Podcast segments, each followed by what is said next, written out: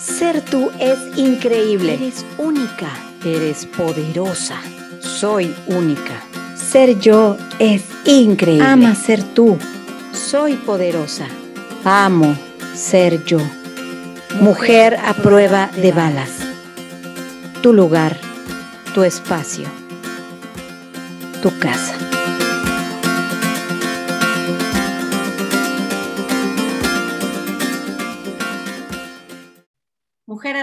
¿Cómo estás? Bienvenida a este espacio, a tu podcast Mujer a prueba de balas. Hace algunas semanas que hemos puesto en pausa estas grabaciones, estas emisiones de los episodios, porque hemos estado trabajando muchísimo en todo el tema de los foros de mujeres reales a prueba de balas, que espero que si no lo has hecho, te sumes. Es un grupo público en Facebook en donde están pasando cosas increíbles con mujeres y hombres. Muchos hombres que se han sumado a esto y que, también quieren aportar son hombres conscientes, hombres que, buscan también el crecimiento, el desarrollo y el bienestar del género femenino y estamos haciendo cosas muy lindas. Y hoy estoy retomando el podcast porque vino a mí, porque así fue, es un regalo como tantos que recibo sin esperar, un regalo hermoso, una mujer que, ay, que ha tenido una vida particularmente difícil y que si ahora que la conozcan ves su mirada te vas a dar cuenta de toda la belleza de su alma, que todo lo que transmite a través de sus ojos y hoy nos va a contar su historia de valentía, su historia de mujer valiente, su historia de mujer a prueba de balas. Antes de traerla, te la voy a presentar. Ella es Mónica Gómez. Ella es coach transformacional de vida. Nació y creció en España. Viajó por todo el mundo y vivió en cinco países desde que era adolescente, lo que la lleva a hablar cuatro idiomas, cosa que es una maravilla.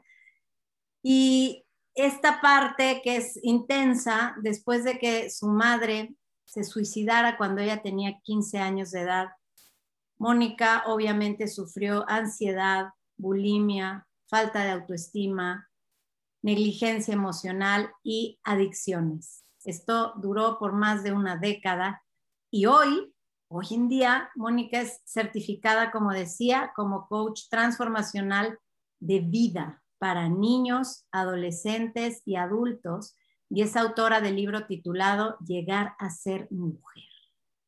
Ella vive en Texas, en Estados Unidos, y es madre soltera de dos pequeños. Actualmente, Mónica está entrenándose como coach de crianza consciente con el método de la doctora Shefali, espero que así se, se se diga, y su objetivo es ayudar a los padres a curar heridas de su propia infancia, que corten patrones negativos en la familia y así puedan criar unos hijos sanos, felices y completos. Como tantas veces hemos dicho aquí, padres felices crían hijos felices, madres plenas hacen hijos funcionales.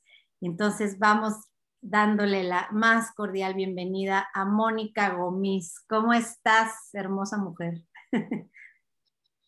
Paula, primero y antes que nada, mil gracias por permitirme estar aquí. Estoy muy bien y, mm, y es un honor poder, poder estar aquí contigo y como tú bien dices, esto también ha sido un regalito para mí. Me encanta. Y, y, ahorita, eh, hace un ratito antes de entrar al aire, que estábamos conversando hay tanto que hablar, tanto que tenemos en común. Eh, yo insisto, no dejo de decirlo cada, cada podcast, cuando tú vibras en una frecuencia de aporte, de servicio, de construcción y de, y de querer dejar a través de tu experiencia un granito o un, puntito más bien de luz, ¿no? Para, como, como las piedritas de Hansel y Gretel, ¿no? Como para que otras que están en, medio de la conflictiva sepan que sí hay salida, que sí hay un mañana después de, los momentos en que preferirías que no amaneciera, ¿no? En esas noches en donde dices, mi vida no tiene sentido, no sé a dónde voy, mientras te lo digo se me enchina la piel, porque me acuerdo de tantas veces que yo lo pensé y estoy segura que tú también. Entonces, Mónica, el micrófono es tuyo. Cuéntanos un poco quién eres y, qué vamos a hacer, ¿no? Bueno, pues estoy completamente de acuerdo contigo y si, bueno, luego al final lo diré, pero tienes toda la razón. Em, toda mujer debería saber que siempre hay salida, siempre, estés donde estés, aunque pienses que no la hay, sí la hay, pero hay que creerlo y hay que elegirlo también. Y bueno, pues por dónde empiezo? Em, te cuento un poquito de mí. Em, yo crecí en, me mudé varias veces, pero crecí, nací y crecí en el Mediterráneo, en España, entre Tarragona, Barcelona, Valencia. Un saludo para los que nos estén viendo desde allí. Em, pues crecí en, el seno de una familia bastante tradicional, conservadora. Em, mis padres eh, tenían varias perspectivas en cuanto a criarnos a nosotros, a mí y a mi hermano menor mi padre era pues el típico autoritario, mm, disciplinario, em, bastante estricto. Y bueno, pues yo mm, crecí, digamos, teniéndole miedo a mi padre, aprendí a ser una niña obediente, a ser una niña buena. Em, tuve muchísimos problemas de autoestima a partir de los siete u ocho años y mi madre era mi única fuente de amor, y eh, cariño. A los 15 años, como bien has dicho en la introducción, mi madre, em, después de haberse querido separar varias veces de mi padre, mm, se quita la vida y todo esto, pues obviamente a una niña de 15 años y a mi hermano de 13, pues nos desmoronó emocionalmente. Yo no sabía qué hacer con mis emociones. Mi autoestima se fue por los suelos y em, como yo vengo de una familia en la que somos fuertes y hay que tirar adelante, sea, sea lo que te pase, pues digamos que yo empecé a construir una máscara que de, de, mí, o sea, por fuera tú veías que yo estaba perfectamente bien, pero por dentro pues es, iba la, la, la profesión, como decimos, ¿no? En España y bueno, desarrollé trastornos alimenticios, empecé con anorexia, luego tuve bulimia, eh, eh, que más empecé a fumar a los 15 años también. Em, y bueno, pues todo esto me llevó, luego también no supe cómo escoger novios, cómo llevar las relaciones personales. Eh, tuve muchísima suerte porque tuve ciertas amistades que desde bien jovencita han estado ahí apoyándome y no sé qué hubiera hecho sin ellas. Eh, yo creo que fue fueron mis angelitos que fueron puestos en mi camino para que yo pues no, no, hiciera cosas que verdaderamente me hubieran llevado por un mal camino como es el tema de las drogas. Gracias a Dios no las probé nunca. Pero bueno, pues nunca, nunca sentí que yo pertenecía a, ningún sitio. Em, cuando mi mamá ya no estaba, pues ya no, como que yo ya ni siquiera quería estar en, mi casa, la relación con mi padre era muy, muy, muy difícil y empecé a querer viajar desde bien joven. Tanto es así que viví en varios países durante la universidad, luego viví en Italia en un año em, y también fui hacia Fata de vuelo, y es, pero fue siempre como para escapar de algo, escapar del qué, del, de la falta de, de, pertenencia. Yo sentía que no pertenecía a ningún sitio y, em, y, y pensaba como que tenía que alcanzar algo, no sé el qué, pero obviamente a la que tenía que alcanzar es a mí misma, tenía que encontrarme a mí misma. Yo no sabía ni quién era, no sabía qué quería hacer con mi vida, no sabía eh, cómo em, escoger una pareja. Entonces, básicamente por ese motivo es el que escribí mi libro. Es como una guía, como un manual de instrucciones de cómo llegar a ser mujer y que lo he publicado hace un par de semanas. Ah, también es, reciente. sí, es muy reciente. Sí, se llama Llegar a ser mujer, como bien has dicho, y es pues como una herramienta de empoderamiento y de self-coaching, de auto-coaching, de cómo descubrir, cómo descubrir verdaderamente quién eres tú desde un punto de vista consciente y holístico, cómo cuidarte, cómo quererte como mujer, cómo escoger tus relaciones, cómo tomar decisiones, cómo encontrar tu propósito y bueno, pues con unos toquecitos de algunas partes de mi historia que van ilustrando los, los puntos que, que, que, quiero ayudar a ciertas mujeres que descubran sobre sí mismas. Increíble. No, pues toda, toda la semejanza entre tu historia y la mía en, tantas, en tantos puntos. Y sabes qué me interesa mucho que nos cuentes. En esos porque es estos momentos de quiebre que son los que realmente te forman. Yo tengo este lema que incluso en, en mi libro es uno de mis, de mis lemas, que dice, no sabes lo valiente que puedes ser hasta que ser valiente es la única opción. Y, y de pronto, muchas de nosotras somos sobrevivientes de momentos que parecía que nos iban a enterrar bajo tierra y, y cuando ya surges y sales de entre las cenizas y te, como ave fénix, ¿no? Te sacas brillo otra vez, te, te pones linda y todo el mundo dice, ay, es que eres grandiosa, sí, pero ¿dónde estaban todas esas personas cuando tú no podías respirar? ¿no? Porque muchas veces cuesta trabajo respirar, abrir los ojos, comer, ¿no? O tener, o no comer, o ¿Cuáles fueron, a ver si, a ver si soy clara en mi pregunta, en esos momentos más rudos que tuviste, ya sea cuando pasó esta situación de tu mamá o posteriormente, esos momentos en donde dijiste, este es mi límite de resistencia aquí, tengo que apostar por mí y, y, dar un primer paso hacia afuera. ¿Cuál fue el primer paso que diste hacia afuera? ¿Cómo te fortaleciste o agarraste tomaste todo lo que bien pudiste tomar para, para poder decidirte. ¿Me puedes compartir eso? Sí, sí, por supuesto. Y la verdad me parece que no he compartido esto públicamente antes, pero decido hacerlo ahora porque pienso que puede ayudar a muchas mujeres.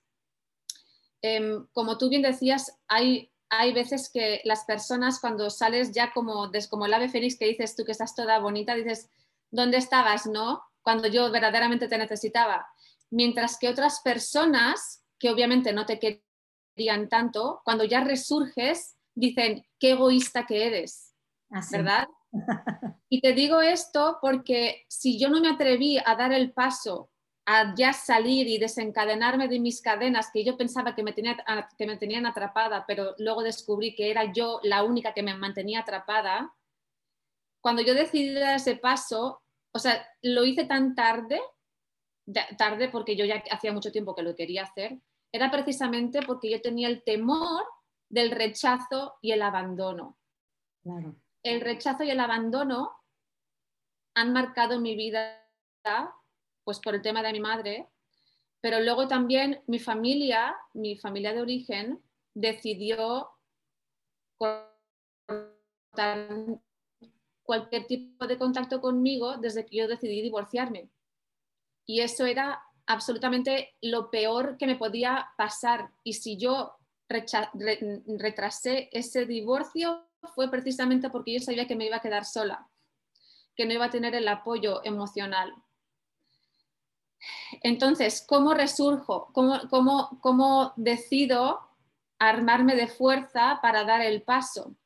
Y de verdaderamente mostrarme tal cual soy, porque como bien he dicho, yo llegué, llegó un momento en el que yo llevaba una máscara puesta y yo hacía ver como que todo estaba bien y yo vivía completamente miserable en mi matrimonio, pero aparentemente desde fuera todo estaba bien. Teníamos una casa bien, dos niños preciosos, em, todo estaba perfectamente, ¿verdad?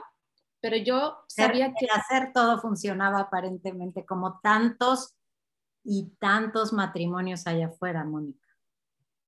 Así es, así es, que muchas veces yo me preguntaba, pues si es que todo está tan bien y todo el mundo me dice que, todo está tan perfecto, pues a lo mejor el problema soy yo.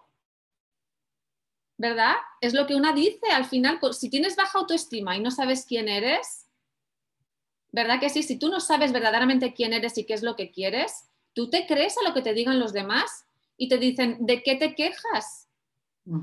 Pues entonces yo pensaba, estuve muchísimos años confundida, muchísimos años sin saber mm, si tenía motivos suficientes para divorciarme, aunque dentro de mí, dentro de mí, eh, había un puntito de luz que me hacía saber que yo merecía más, que yo merecía ser querida de la manera que yo necesito ser querida, si es que quiero estar con una pareja, ¿no? Porque al final es una pareja es algo de dos. Bueno, em, con todo esto no quiero culpar a mi expareja porque fue, digamos, lo que me catapultó para yo poder despertar. Y quiero también decir que yo entendí más tarde que co-creé esa misma unión que surgió entre nosotros, pues por varios motivos, porque yo tenía que ver las cosas de otra manera, ¿no? Y ahora doy las gracias por haber pasado por todo eso.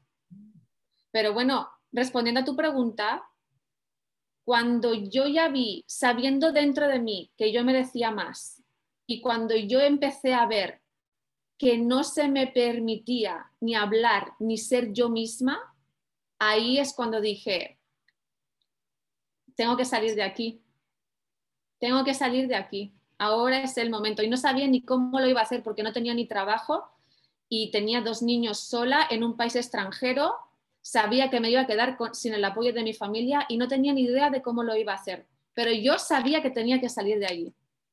¿Y cuál fue el primer paso después de esa decisión? Te lo pregunto así de preciso porque en las últimas semanas eh, se han acercado a mí mujeres que están justo en ese momento, que me dicen, es que no puedo respirar, no puedo dormir, llevo semanas sin dormir, eh, a, dónde voy a ir? No tengo trabajo, no tengo sustento, no tengo a dónde ir, no tengo familia que me reciba y tengo hijos que dar de comer y, y toda la vida he sido dependiente de o el marido o el papá o la familia emocional y económicamente.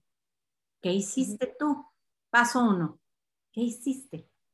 Buena, eso es muy buena pregunta yo mm, creo que el valor que yo recogí fue a base de leer muchísimos libros, que ahora no voy a deciros que os leáis 50 libros, pero esos libros que yo leí en esa temporada me hicieron, me ayudaron a saber quién yo era. Cuando una persona no sabe quién es, no sabe qué talentos tiene, porque cuando algo te sale natural, no consideras que es algo importante, ¿verdad? Entonces, tienes, o sea, para tú saber tener una buena autoestima y una buena autoconfianza, tienes que aprender sabiendo cuáles son tus valores, cuáles son tus talentos, las destrezas que has aprendido a lo largo de tu vida, ¿verdad? Hay muchas cosas que sabes hacer mejor que nadie y que para ti, como he dicho antes, no, pues no, no le ves que tenga importancia porque pues es muy fácil para ti. En aquella época, la única herramienta que yo me di cuenta que yo tenía para poder salir era el inglés. Lo único, lo único. Y bueno, pues tuve la suerte de también haber hecho una carrera que luego me permitió en, aquel momento em, encontrar un trabajo como intérprete médico. Y trabajé desde mi casa. Que mis hijos, mi hijo tenía seis meses. Cuando yo decidí separarme, divorciarme, mi hijo tenía seis meses y yo no podía tampoco dejarlo 14 horas en, una, en, un, en un preescolar. O sea, sí que lo podría haber hecho, porque si no hubiera tenido otra opción lo hubiera hecho, ¿verdad? Pero tuve la suerte de que pude trabajar media jornada desde mi casa y eh, hacerme cargo de los niños por la tarde. Pero bueno, eso es básicamente, me, me agarré a lo que yo descubrí que tenía para poder salir de ahí. Claro, Fíjate que ahorita que, estás diciendo esto, veo pasajes de mi libro, partes de los capítulos, ¿no? Que yo digo esto justo. ¿Cómo vas a saber a dónde ir si no sabes quién eres? ¿Cuáles son tus dones, tus fortalezas? Eso que, eso que sí sabes, lo mismo que dices, ¿no? Eso que sí puedes hacer tú diferente. Y, y yo me hago siempre esta pregunta que incluso hoy me la hago cada vez que una dificultad se me presenta es qué sí puedo hacer con lo que sí tengo. Puedo pensar que necesito muchas más cosas o me gustaría tener mucho más fácil la situación para poder dar solución, pero ¿qué crees? No es así. Solo tienes tu teléfono y solo tienes tu libreta y tus habilidades. Eso que tienes adentro es lo que te puede sacar de la situación en la que estás. Y es algo duro, y a mí me lo dijeron una vez, duro de escuchar. Y, yo se los digo a todas las mujeres que me lo preguntan, y es, cada paso que tú diste en tu vida o dejaste de dar, sea por miedo, por educación, por cultura, por todo lo que bien compartiste al inicio, pero cada paso que tú has dado te tiene en el lugar en donde estás. Y lo que dijiste que importante, te de pronto te das cuenta de que eres libre contra todo lo que te dijeron, ¿no? En tu vida, eres libre. Eres un ser libre y no eres un árbol, entonces tienes posibilidad de moverte. ¿Que da miedo? Claro que da miedo. ¿Que hay incertidumbre? Claro que hay incertidumbre.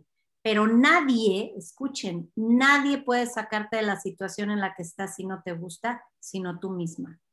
El problema con muchas mujeres es que esperamos a que un factor externo o otra persona venga y nos saque así, ¿no? Del agujero y nos diga, ven, yo te cuido, te protejo. Y eso no pasa en el 99% de los casos. No pasa. Entonces, ¿qué tienes que hacer si te estás muriendo de miedo? Cultivarte, saber quién eres, conocerte, hacerte, les digo yo, hacer, comenzar a hacerte las preguntas correctas y darte cuenta que la puerta de salida es hacia adentro que todas las respuestas que estás buscando las tienes tú y que si tú no ves por ti, nadie va a ver por ti, nadie te puede cuidar mejor que tú misma. Entonces dice fácil, yo digo, ¿no? Sé, sé que se escucha más fácil de lo que es cuando ya brincaste el charco, pero si Mónica pudo brincar el charco, yo pude brincar y tantas mujeres pudimos salir de un momento en donde nos costaba trabajo respirar y seguir vivas, puedes hacerlo tú también. Y la ventaja que hoy existe, bendita tecnología y digitalización, es que hoy me puedes mandar un mensaje a mí y platicamos. O puedes buscar a Mónica y ella te puede acompañar. Entonces, esto de ser sustento unas mujeres con otras para ayudarnos es justo la misión que yo tengo, creo, y creo que Mónica también. Estoy o no en lo correcto. Así es, Paula, qué bonito lo que has dicho de que la única puerta de salida es hacia adentro. Me ha encantado porque verdaderamente todo empieza desde adentro. Absolutamente todo lo que creamos y lo que conseguimos en la vida empieza ahí adentro. Y quería hacer hincapié en lo que acabas de decir, que sí que somos libres y no lo sabemos, porque tenemos lo que yo, no, tenemos ni idea. Y es que lo que yo llamo es el síndrome. Esto lo llama el síndrome del elefante. los elefantes... Que estaba amarrado de su patita. ¿Verdad que sí? Cuando son pequeñitos los amarran de la patita y saben pues que, no se pueden mover. Y luego cuando son grandes tienen exactamente el mismo, la misma cadena que la podrían romper, vamos, en un soplido. Y ahí están y no se van porque han aprendido que están atrapados y saben que se pueden, o sea, no saben que se pueden ir. Y lo que nos ha pasado en nuestra sociedad, que muchas mujeres no saben, es que tenemos unos derechos como humanas y como, como mujeres, tenemos una serie de derechos, que si no queremos estar en un sitio nos podemos ir, pero no nos atrevemos. No nos atrevemos por el que dirán, porque voy a estar sola, porque no sé si voy a poder. Pero ¿por qué pensamos esas cosas? Porque nos las han incrustado en nuestra cabecita, nos han dicho que no tenemos poder, nos han dicho que valemos menos. ¿Y eso no es verdad? Nos hemos creído, esas mentiras de la cultura y de la sociedad. Y eso no es así. Y, una, prueba es, pues tú, personas como tú, que han conseguido salir del pozo, personas como yo que se han atrevido. O sea, sí se puede, sí se puede. Y la cosa es que hay que creerlo. Y hay que despojarse, para eso, para creerlo, hay que despojarse de esas mentiras que nos han contado. Exactamente. Fíjate que ayer yo converso mucho con mis hijas, que te decía son adolescentes de 18 y 17, Y son unas hijas, obviamente después de todo lo que hemos vivido, muy conscientes, muy conscientes y muy consideradas, pero, ay, se me fue la idea que iba a decir respecto de lo que hablé con ellas. A ver, vuélveme a decir lo último que dijiste. que tenemos que despojarnos de las mentiras ah, que ya, ya, ya, claro. Que nosotros ya somos todo nuestro potencial. Ya somos, o sea, no tenemos que ser más, ya somos todo. En todo caso, lo que tenemos es muchísimas cosas que nos sobran, que es todas estas creencias que dices. Entonces, el trabajo de conciencia, de autoconocimiento y de empoderarte desde adentro, justamente lo que hace es irte como, como una escultura que bien decía Miguel Ángel, ¿no? Que él veía el trozo de mármol y lo único que hacía era quitarle lo que le sobraba hasta que salía el David, ¿no? Así, así se refiere. Entonces, es así, tú eres el David de Miguel Ángel, solo necesitas quitarte todo lo que te sobra, que generalmente son creencias, em, eh, paradigmas culturales, familiares, sociales. Oye, es que así es en México, así es en España, es que está mal, ok, pues vete a vivir a otro país en donde como eres tú eso sea bien visto y vivas libre y vivas tranquila. O sea, hay muchas posibilidades y el miedo es el mayor obstáculo siempre. Y, yo, una, o yo soy la primera que se ha muerto de miedo muchas veces y que el miedo ha sido mi más grande obstáculo para hacer. Ayer estaba yo estudiando unos cursos que tomé hace como cinco años, no tanto, ¿eh? Hace cinco años, y veía yo las respuestas que había puesto en mis tests y me llamó muchísimo la atención una que decía que ¿cómo te gustaría evolucionar o qué es lo que más te gustaría ser? Y yo decía, me gustaría mucho ser articulada al hablar y dejar de tener miedo de decir lo que pienso y me gustaría dejar de tartamudear cuando hablo. Y yo lo vi, no me acordaba, Mónica, de eso. Wow, increíble. Hoy me dedico a hablar a los cuatro vientos y yo no me atreví a hablar, no me sentía estúpida y tartamudeaba porque sentía que todo el mundo se iba a burlar cuando yo hablaba, siendo que mi naturaleza era la de comunicar. Entonces, ¿qué hice? Quitarme todas las creencias que tenía de que yo era poca cosa, de que no valía, de que nadie me iba a reconocer, de que a nadie le importaba lo que yo tuviera que decir, de que me iban a hacer tantas, tantas veces, tantas veces lo hicieron que yo creía que yo era un estúpido. Y el día que dije, pues me importa tres pepinos, si se burlan de mí, yo voy a hablar. Lo peor que puede pasar es que borre el episodio del podcast si me salió muy mal. Y o oh, noticia, salió grandioso y eso siguió de muchas otras cosas. Pero ves, fíjate, Paula, justamente lo hiciste desde el interior, porque lo que una siempre espera es que la gente que nos rodea y las cosas que nos pasan cambien para que nosotros empecemos a cambiar la creencia que tenemos de nosotras mismas. Exactamente. Sin, em, embargo, tú diste el paso que se tiene que hacer, que es decir, mira, ¿sabes qué te digo? Que mm, a freír espárragos todo el mundo y yo ahora voy a cambiar mi actitud sobre mí. Y ahí es cuando consigues cambiar lo que te pasa a tu alrededor, la gente, cómo te trata, la gente que conoces, etcétera, etcétera, etcétera. Cambio Ahí es cuando te cambia la vida. Cambio yo y cambia el mundo. Es el lema de este podcast. Cambias tú y todo tu entorno cambia. Si estás esperando, lo acaba de decir genialmente Mónica. Si estás esperando que el cambio venga de afuera, la salvación venga de afuera, el moverte venga de afuera, te vas a quedar esperando hasta convertirte en una calaca, una cadáver no sucede. Tienes tú que dar los pasos, aunque te mueras de miedo, los tienes que dar. Y dicen, Teomo dice, hazlo y si te da miedo, hazlo con miedo, pero hazlo. Es que precisamente tienes toda la razón. La única manera de que se te quite el miedo de hacer algo es haciéndolo. Accionando, accionando. Y las mejores cosas de la vida, mujeres, están del otro lado del miedo. Las mejores las mejores, porque todos esos miedos son voces que no son nuestras, son la voz de tu papá, de tu abuelo, de tu familia, de tu entorno, de las noticias, todo lo que te han ido achicando, achicando, achicando y haciéndote creer cosas que no son reales. Tú puedes formar, construir y crecer tu vida de la forma que más te haga feliz a ti, porque de eso se trata nuestra misión en este planeta. Por eso es tan importante hacer contacto contigo adentro y encontrar el propósito de para qué tu alma vino a este planeta. Porque si nada más vas como viajero en un barco, como de polizonte, ¿no? Y, y a donde vaya tú vas, pues probablemente no sea muy emocionante tu vida.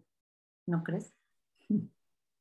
Qué importante lo que acabas de decir, Paula, esos pasos mm, de ciertas maneras de pensar, de ciertas maneras de educar, de generación en generación, desde los tatarabuelos, abuelos, los padres, eh, y crían igual a los niños. O sea, las épocas están cambiando muchísimo, estamos completamente empezando a romper ya con el viejo paradigma y aquí seguimos criando a los niños igual, sabemos que no lo estamos haciendo bien, sabemos que con los gritos, con los castigos, eh, eh, con, el querer, con, el querer controlar, sabemos que no es manera. O sea, sí puedes hacer que un niño obedezca con un castigo y le vas a hacer que sea obediente, pero luego le estás haciendo que vaya a tener problemas de autoestima, problemas de relaciones personales en la edad adulta. Eh, o sea, estamos arreglando a lo mejor el comportamiento en el momento, pero también le estamos perjudicando a largo plazo. Por Entonces, este, este educar en el amor es, es, es la forma, ¿no? Y fíjate que me doy cuenta, este, este proyecto mío y los foros y todo están muy enfocados a mujeres que son como de, yo no sé qué edad tengas tú, pero yo que estoy de pasados los 40 y medios, ¿no? O sea, ya, ya acercándome a los 50, pero veo que muchas de las mujeres que estamos en estas circunstancias somos esta generación, que todavía tenemos un rezago importante cultural y, y, familiar de cómo educaron a nuestras mamás o a nuestros papás, los abuelos. Y yo veo, por ejemplo, la generación de abajo, que es la de mis hijas, que ya están armadas diferente. O sea, sí, sí en, muchos casos es el, lado extremo en donde les dieron a, algunos padres tanta libertad a sus hijos que están desbalagados y están perdidos también, porque les dijeron, ok, no te voy a controlar, te voy a dejar 100% libre, pero no les dicen cómo vivir, no les dan pautas, no les dan límites ni estructura. Entonces, creo que el punto medio ideal es, te doy tu libertad, te respeto como humano, te doy todo el amor, pero te muestro qué opciones, qué caminos y cuáles son los límites que tendrías que estar respetando según la edad que van teniendo, ¿no? Y esa parte, se me, fue un poquito la señal, ¿verdad? Eh, esa parte es muy importante. Ahora te has, cortado un poquito. Ok, a ver, ya volví, creo. Se, bajó un poco la señal, según creo. ¿Ya volví? Estoy de vuelta. Sí, ya volviste. Ok. ¿En qué me quedé? en qué, te, qué parte se perdió? Em, se me perdió en lo de que contabas de tus hijas, que ya las viste, em, ya las ves armadas de otra manera y empezaste a explicar un poquito. Ok, vuelvo a explicar ese contexto. Decía yo que los padres de hoy en día eh, me doy cuenta que muchos de los que vivimos este esquema del cual tú y yo venimos huyendo, somos esta generación de los 40 a 50 que tenemos todavía la influencia de nuestros papás, que los educaron los abuelos que estaban totalmente armados de otra forma de lo que es la realidad hoy. Y, decía yo que es me parece importantísimo también hacer ver que también de nuestra generación hay papás que les dieron tanta libertad a sus hijos por llevar, por hacer contrapeso, ¿no? Que también están perdidos esos niños.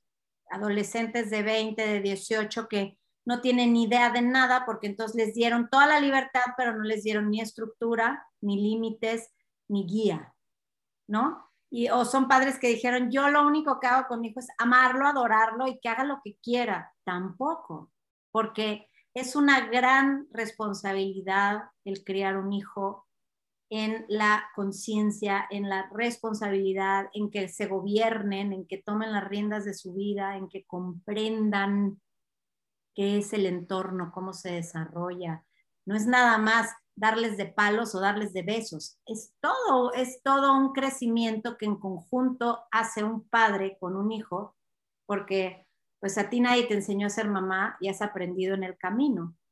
Pero yo, por ejemplo, soy mucho mejor mamá desde que me conocí, tuve un crecimiento personal, me desarrollé y, me di cuenta de cosas. Entonces la invitación es a si tu adolescente está hecho pedazos, ¿no? Si tu adolescente está por ningún lado hoy, porque nosotros pues tenemos muchos adolescentes, si cambias tú, cambia el mundo. Sea, si, si tú mejoras, tu adolescente va a mejorar en automático. Y eso es algo que no vemos, ¿no crees, Mónica? ¿Tú, qué, tú en tu coaching, cómo ves esto?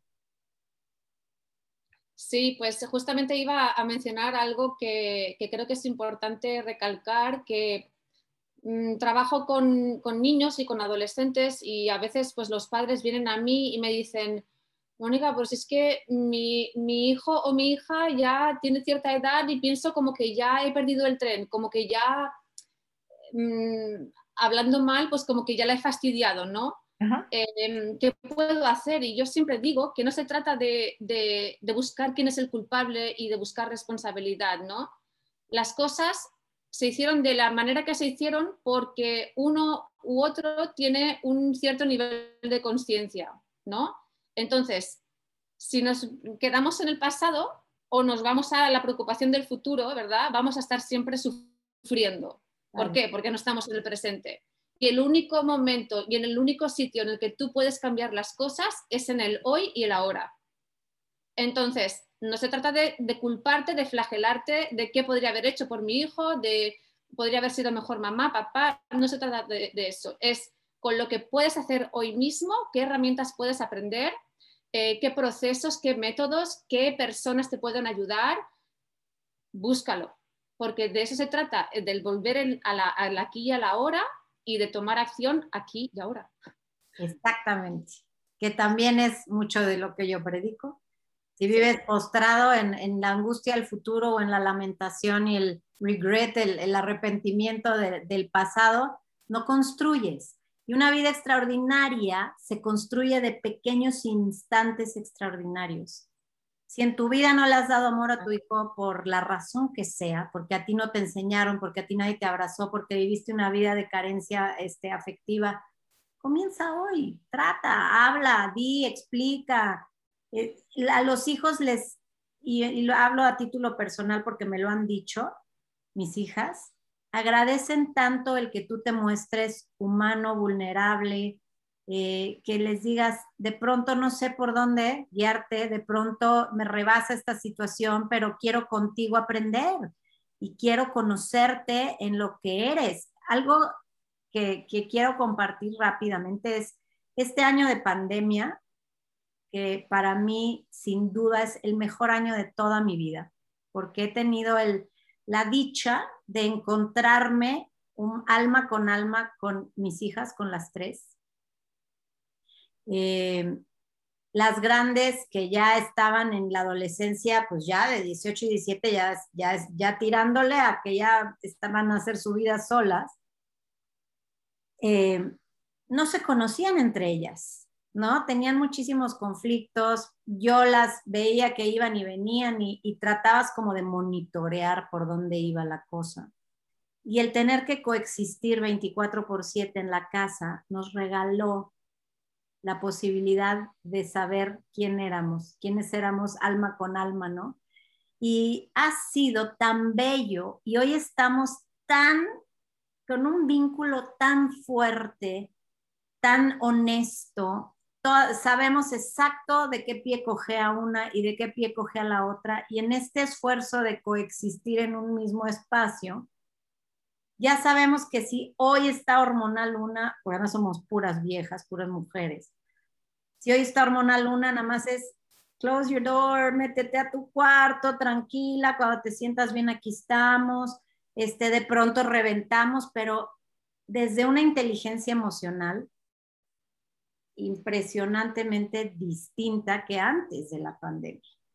Entonces, vuelvo al punto de tu vida extraordinaria se forma de momentos extraordinarios. Si tú te ocupas, como bien decía Mónica, de solo estar aquí y ahora, y que tu aquí y ahora sea extraordinario, todo lo posible, tu vida va a ir haciéndose de mil colores, de mil colores. Y eso solo lo puedes hacer tú, colorear tu vida. ¿No, Mónica? Así es, así es. Y quería hacer también, quería, has dicho algo que me ha, que me ha recordado a una idea y es muy bonito lo que dices de, em, no desde, se trata de no, no hablar con nuestros hijos porque se supone que si queremos cambiar patrones y eh, ser más conscientes, ¿verdad? Para las generaciones eh, siguientes. Em, no se trata de, decir yo, sé más que tú, yo soy la madre, tienes que hacer las cosas como yo las digo, ¿verdad? como tú bien has dicho, es como que te pones y como que pides perdón si tienes que hacerlo. Y es que venimos de un sistema muy jerárquico. Así es. ¿Verdad? Hemos educado a nuestros hijos durante muchos siglos, diría yo, pues como que los padres saben más que los niños sobre lo que es mejor para los niños. ¿Cómo no va a, haber, a mermar eso la autoestima de un niño, verdad? Cuando le das el poder, pero como tú bien dices, con ciertos límites, porque un niño tiene que tener esos límites para sentirse seguro y protegido en el hogar, ¿cómo le das, cómo le dejas libertad, pero dentro de este contenedor, verdad? Claro.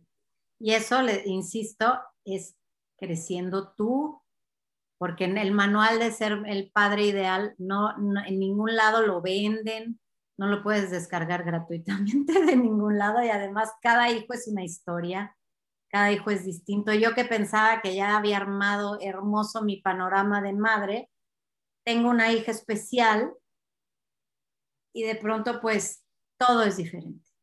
Todo es diferente y es una hija que no responde a las consecuencias, le vale gorro si le dices, si haces esto, esto, ¿eh? Como ella vive aquí, el qué va a pasar le tienes sin cuidado. Entonces, no la puedes manipular, no la puedes amenazar, no le puedes decir, si haces esto te voy a quitar o te voy a limitar. además, si está limitada no le importa, se. Entonces, educarla hoy, que además aquí le decimos, no sé si allá le digan también para estas puberta, les decimos, ¿no? En la pubertad así de 11 años, 11, casi 12, porque además tiene una, una, comprensión como de 8, ¿no?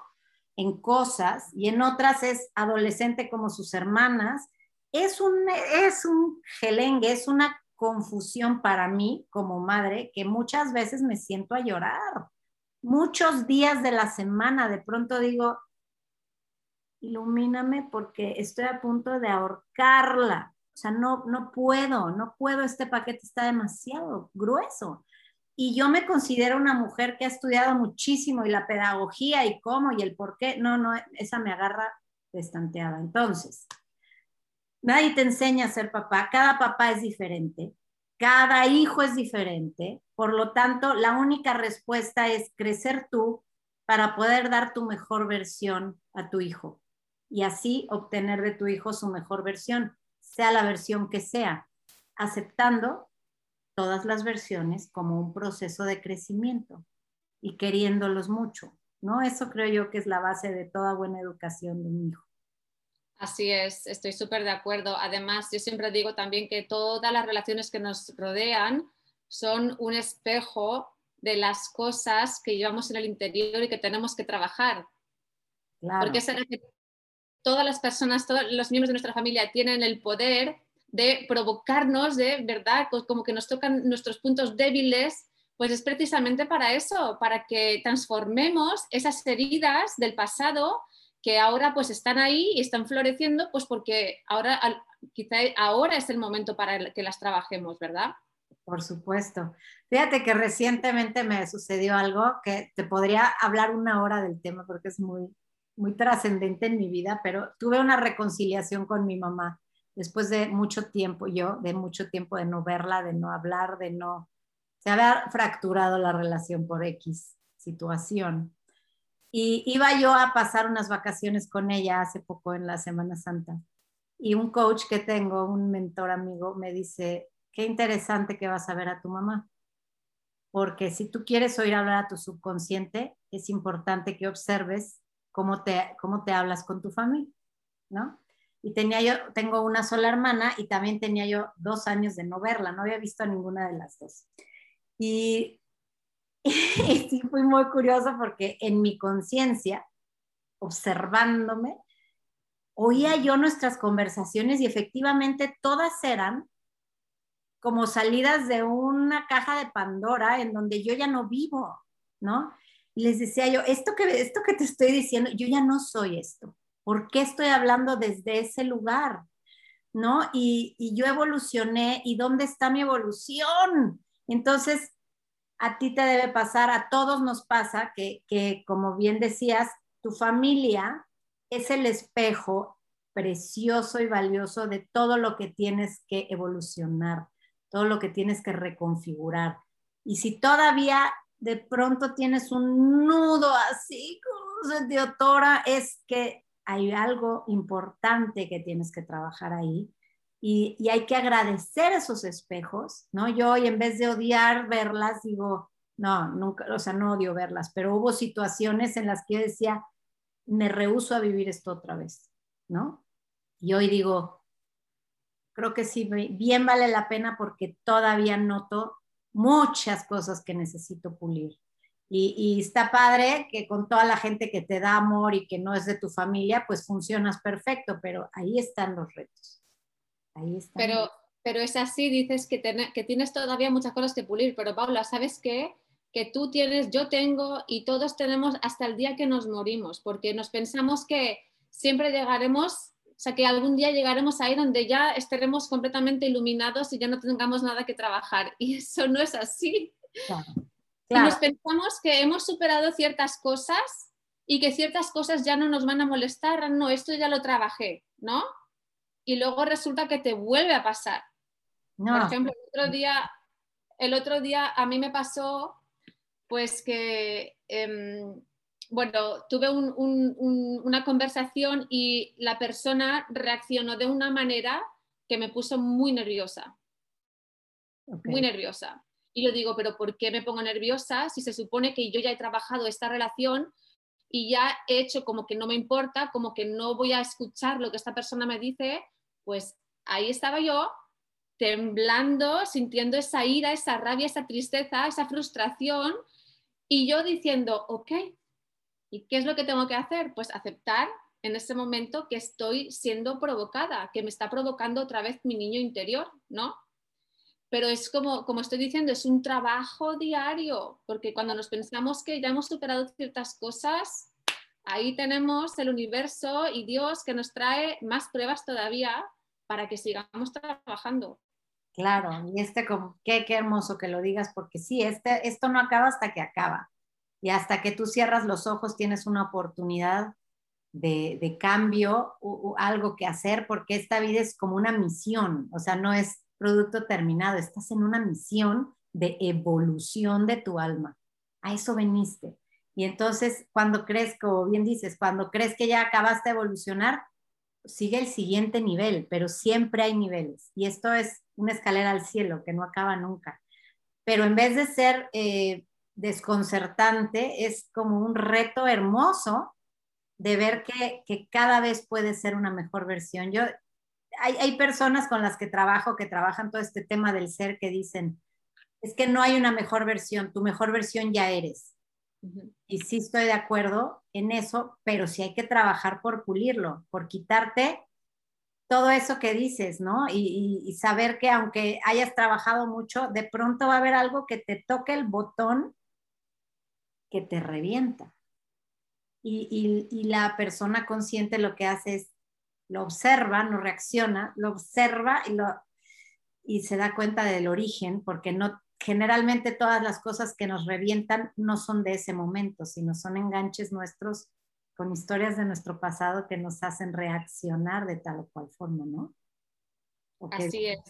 Sí, estoy muy de acuerdo contigo.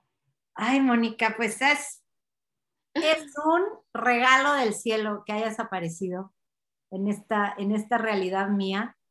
Y agradecida estoy porque, insisto, cuando me doy cuenta que, en, este, en esta frecuencia hay gente muy valiosa, hay gente que, y tú eres el, más claro de los ejemplos, ella está en, en Texas, española, con toda una historia, yo estoy en Guadalajara, México, metida en mi casita hace meses y meses y meses, buscando una razón, buscando un motivo para realmente aportar desde quien soy, bueno, malo, mucho, poco, no importa, ¿no? Sale, es, de un, desde un genuino anhelo del corazón de sumar y creo que eso te pasa a ti también, Mónica. Y me encanta. A mí también me pasa. Que antes de, de que vayamos cerrando, nos compartas primero este, todas aquellas personas que quisieran conocerte, que quisieran seguirte, en dónde te pueden encontrar y que nos regales pues como una, un, le llamo mensaje de cierre, pero en realidad es lo que de tu corazón nazca. Gracias. Pues sí, donde me pueden encontrar es en mi página web monicagomiz.com. Em, luego también Luego también en Instagram, Mónica Gómez, el guion bajo, Life Coach.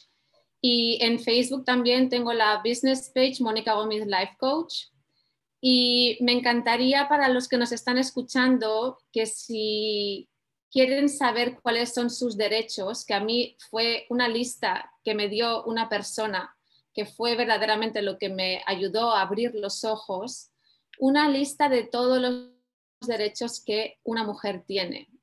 Si les gustaría, si quieren esa lista, por favor contáctenme o bien por mi em, eh, página de business en Facebook o me mandan un, mensaje personal y yo les pasaré el PDF que ya lo tengo casi preparado. Estoy a punto de subirlo a mi página web, pero todavía no está listo. Y antes, eh, si ustedes lo quieren ahora, ya se lo puedo mandar.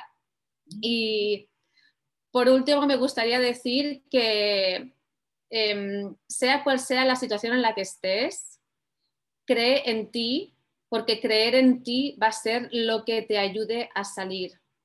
Si todavía estás esperando que alguien te ayude o que la situación cambie, es posible que estés mucho tiempo esperando. ¿Y qué es lo que puede pasarte a ti, a tu salud, a tus hijos? No sé cuáles sean tus circunstancias, pero piensa cuánto más tiempo puedes estar esperando de esta manera y cómo te ves dentro de 5, 10, 15, 20 años si no haces nada ahorita. Ahora es el momento de dar el paso. Ah, absolutamente. Totalmente de acuerdo. Y yo quisiera tener esa lista de derechos. Me encantaría leerla, conocerla y poderla hacer llegar también si lo permites o si quieres, o, hacer un canal así de, de, quien la necesite contigo para que se la compartas. Qué valioso. Muchas gracias. Por supuesto que sí. Un despertar importante. También quería decir que esa lista la puedes encontrar en mi libro, que por ahora mi libro solamente está en inglés, que se llama Becoming a Woman y se encuentra en Amazon. También te puedo dar el link para aquellos que hablan inglés y para los que no hablan en inglés, esa lista que digo que está en mi libro será publicado eh, seguramente después del verano, viene en agosto o en septiembre. Ok, perfecto. Pues en la liga, en la liga no, en los comentarios tanto de este podcast que se sube a mi canal de YouTube como en Spotify, como en cualquier plataforma de podcast en donde se publica Mujer a prueba de balas, vamos a poner las ligas de tu página, todo esto que acabas de decir para que quien nos escuche pueda acceder a ello. Mónica, mi más profundo agradecimiento por tu aporte, por tu bella mirada, eres un ser de luz hermosísimo. Muchas gracias por aparecer en mi vida y en la de todos los que tenemos la oportunidad de verte a través de este podcast y espero que sea el inicio de una bonita relación de trabajo y de amistad en el futuro. Espero que sí, Paula. Paula, muchísimas gracias por, por eh, invitarme y ha sido un placer estar contigo, me ha encantado la conversación y me encantaría mantener contacto contigo, por supuesto, y sigamos colaborando. Por supuesto, claro que sí, cuenta con ello. Y a ti que estás del otro lado, que nos regalaste esta valiosísima hora de tu tiempo para conocer una historia más de una increíble mujer valiente y que te das la oportunidad de conocer otras historias, otras posibilidades para tú también eh, convertirte en una mucho mejor versión. Te doy las gracias, espero que nos sigas, que compartas, de verdad comparte este podcast no tienes idea la cantidad de mujeres que no están enteradas de que esto existe, la posibilidad de cambio. Y, alguien tiene que decírselos. Y pues esta es la mejor vía, la vía de, los medios. Hazselo llegar a quien creas que necesita. Yo ya pensé en dos o tres que inmediatamente que esto esté terminado se los voy a enviar. Y pues agradecidísima con Mónica. Y recuerda que cuando cambias tú, cambia el mundo. Te mando un abrazo gigante y nos vemos en el camino.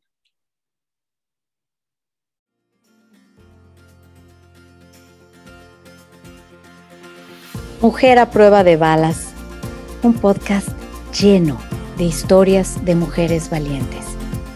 Visita mi página web www.paulamzaragoza.com o sígueme en Facebook, en Instagram y si quieres ver la versión en video de este episodio, suscríbete a mi canal de YouTube y pícale a la campanita para que así puedas enterarte cada vez que subimos un nuevo episodio. Nos vemos en el camino. Un abrazo.